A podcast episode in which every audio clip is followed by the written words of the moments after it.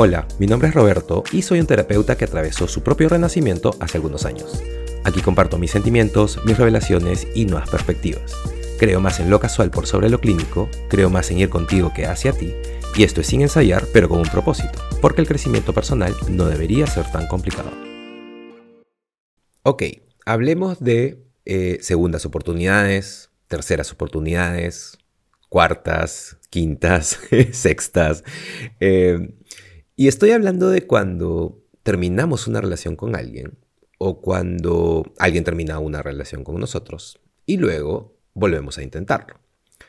Bueno, tengo muchos clientes que em, terminan volviendo con la persona con la que han terminado hace poco y vuelven a intentarlo cuando han pasado, no sé, dos semanas o incluso, no sé, dos o tres meses y me preguntan qué piensas eh, y si deberían hacerlo. Y me ha pasado a mí también.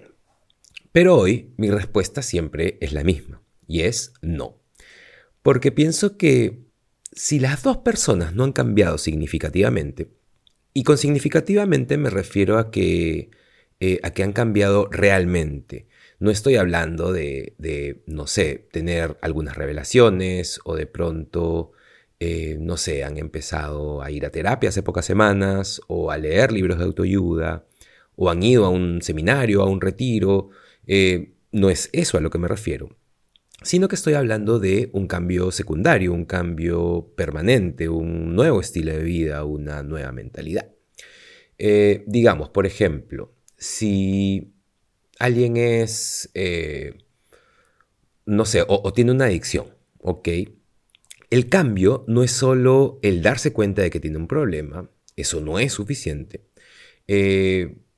O si de pronto, no sé, alguien ha generado algún tipo de abuso, o si alguien ha salido de una relación en donde hubo algún tipo de abuso eh, y la persona ha puesto físicamente sus manos encima, em, y, la persona de pronto se da cuenta, eh, técnicamente, no sé, tu ex se da cuenta que él o ella tiene un problema, y entonces tú estás como, oh, se ha dado cuenta que tiene un problema, ahora va a poder ir a buscar ayuda, así que podemos intentarlo nuevamente. Y no, ese no es un cambio significativo. Un cambio significativo es que esa persona se dé cuenta que tiene un problema, luego buscar ayuda y luego poder ver realmente una diferencia. Y eso realmente toma tiempo. Y no importa si se trata de algún tipo de, adicción o abuso o codependencia o infidelidad, eh, no importa cuál sea el problema. Y además no tiene que ser tan extremo, también puede ser eh, algo sobre la química o, algo sobre la comunicación. Eh, incluso podría ser dos personas en, no sé, solo en diferentes etapas en sus vidas y no hay una superposición, no lo sé. Pero Cualquier motivo que sea que causó la expiración de la, relación, eh, no, vas a, eh, no va a solucionarse por sí solo.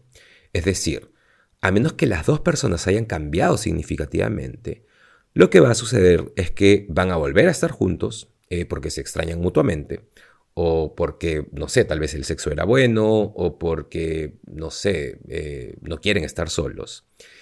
Y lo que sea que hizo que se separaran va a hacer que se separen nuevamente. Entonces, y por supuesto que no es así en todas las situaciones, eh, solo estoy hablando en líneas generales, eh, y por la experiencia que he tenido ayudando a muchas personas, eh, ese generalmente es el caso. Y entonces, ¿qué es lo que haces? Estar contigo mismo primero. Eso significa que después de terminar la relación, después de la expiración, te enfocas en ti.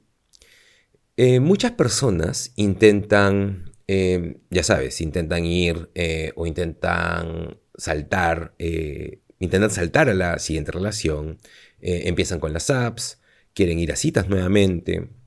Y por supuesto que mucho de esto es porque no quieren estar solos. pienso que mucho de esto también es porque están tratando de eh, todo se vuelve una carrera. Eh, cuando terminas una relación con alguien, se vuelven dos personas en una carrera para encontrar a alguien más. Eh, y eso siempre va a ser algo contraproducente. Y yo he cometido este error. Así que no es solo de lo que veo teniendo terapia con otras personas, sino que también viene de la experiencia personal.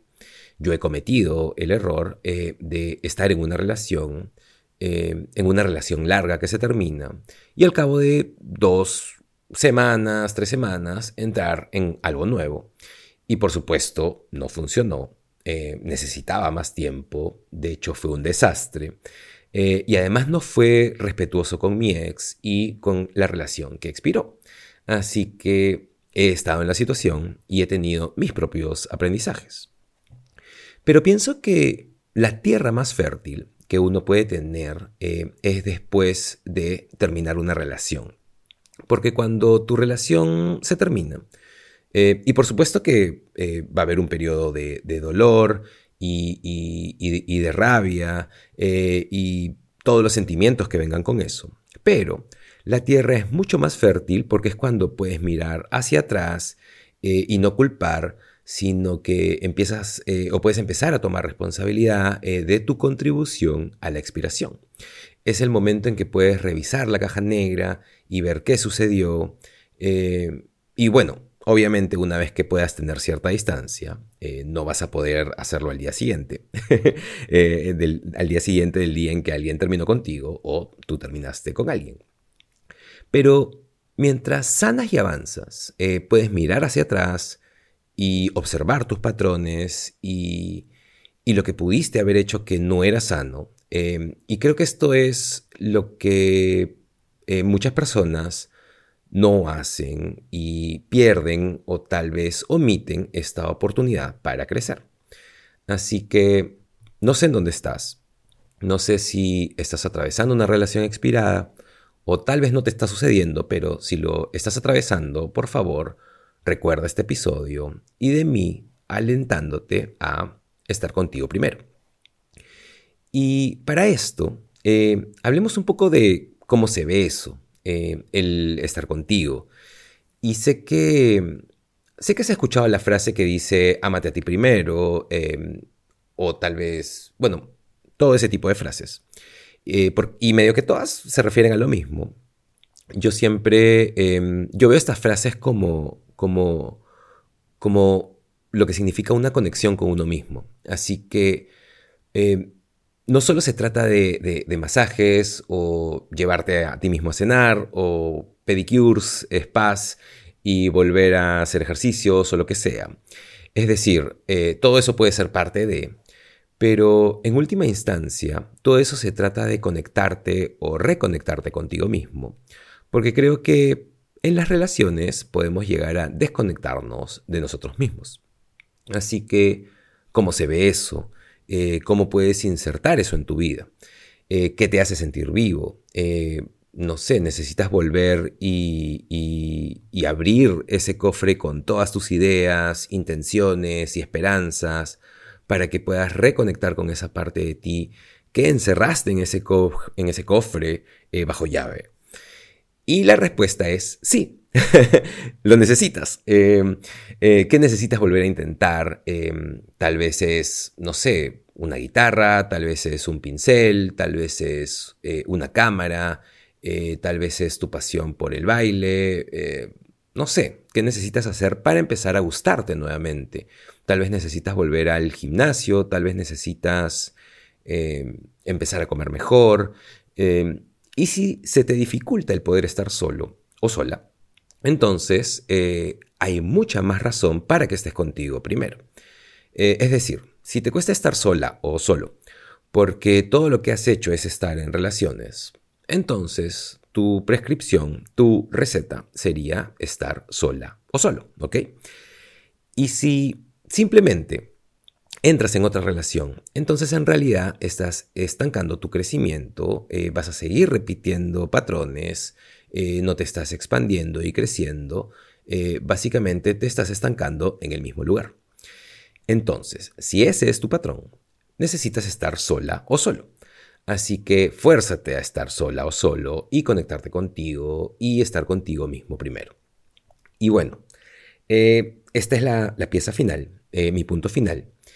Y eso es porque quiero darles algo de utilidad y eso útil es lo siguiente la motivación.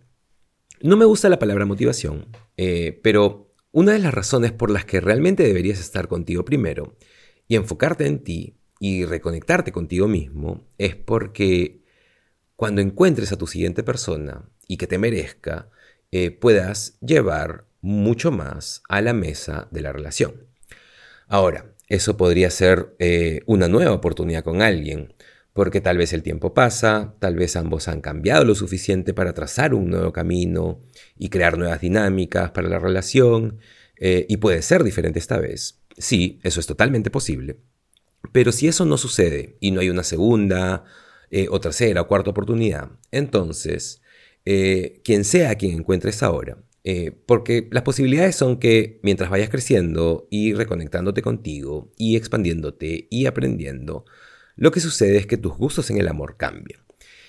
Y hablo mucho de esto, eh, que al igual que nuestros gustos con la comida, nuestros gustos en el amor cambian o se van transformando.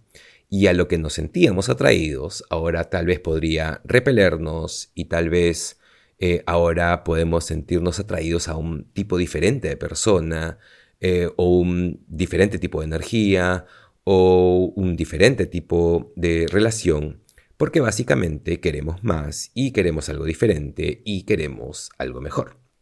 Y además, empezamos a darle peso a cosas diferentes en el amor. Y entonces tal vez ya no solo se trata de, cómo se ve alguien o de una dinámica muy loca, tal vez ahora es sobre eh, no sé, conversaciones o tal vez inteligencia emocional eh, y tal vez empiezas a ponerle más interés a cómo alguien te hace sentir o, no sé, que ambos compartan el mismo lenguaje de amor o, em, bueno, cualquier cosa que sea para ti. Así que mientras creces y cambias y mientras eh, exploras y aprendes más de ti mismo, tus gustos en el amor también van a cambiar. Y esas son buenas noticias, porque significa que estás creciendo y expandiéndote y eh, lo más importante es que vas a romper algunos patrones porque vas a tomar una decisión diferente.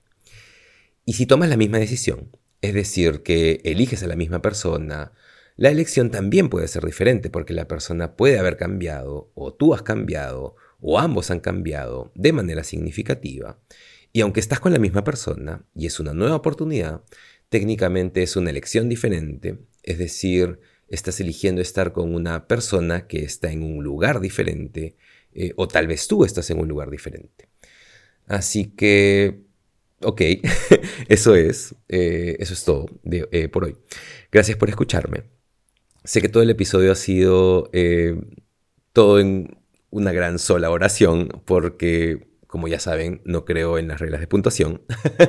Eh, así que nada, eso ha sido hoy. Espero que tengan un día significativo. Llamen con todo lo que puedan. Y ya nos vemos, nos escuchamos en el siguiente episodio de Pensando el Amor Podcast. Chao.